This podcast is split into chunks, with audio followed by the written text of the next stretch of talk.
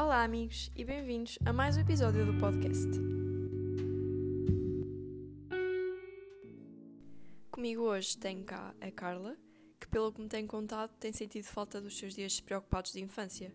Queres-nos explicar o que tens sentido ultimamente? Olá, Maria, é verdade. Tenho sentido ansiedade em relação ao meu futuro. Sinto falta dos momentos simples da minha infância e de não ter de lidar com responsabilidades acrescidas. Estamos a viver no meio de uma pandemia em que há mais incertezas que certezas. Às vezes só me apetece ficar em casa a ouvir música e a ver filmes da altura em que era pequena.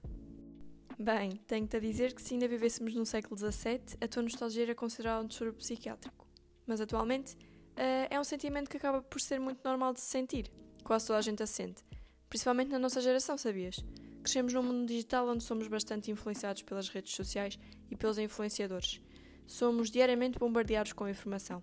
Tentamos mudar o mundo em relação a assuntos que realmente importam, mas depois acabamos por viver também com muito stress e inquietações.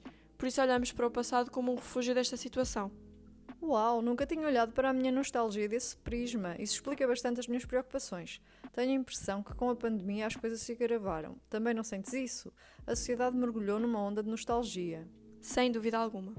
Estamos a viver uma situação de instabilidade geral, e isso vai influenciar os comportamentos de cada um, como é óbvio. No entanto, não podemos ver a nostalgia como uma coisa má. A nostalgia positiva nas nossas vidas é um lugar reconfortante onde podemos voltar sempre que quisermos para nos refugiar do stress da atualidade. Por vezes não pode ser uma coisa má. Começo a senti-la quando dou por mim a ter emoções negativas como tristeza.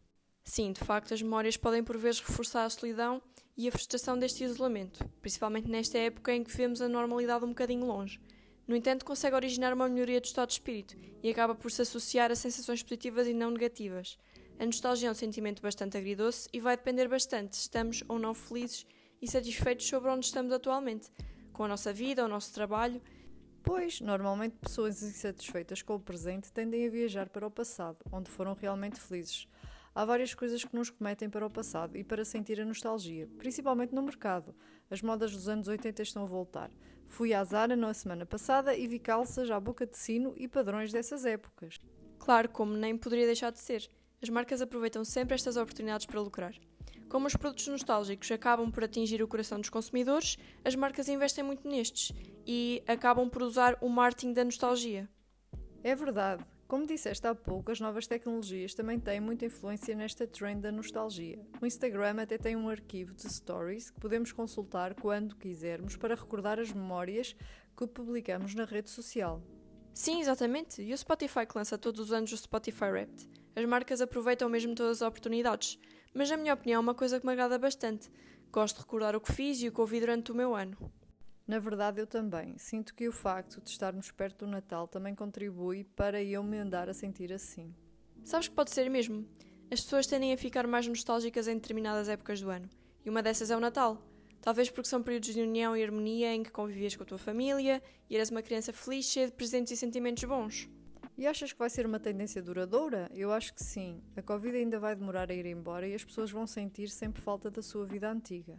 Olha, eu pessoalmente também sou da mesma opinião, e mesmo quando a Covid acalmar e aprendermos a viver com a doença, acredito que a nostalgia continue presente nas nossas vidas, muito devido à complexidade, ao stress e à ansiedade crescente em que vivemos na sociedade de hoje.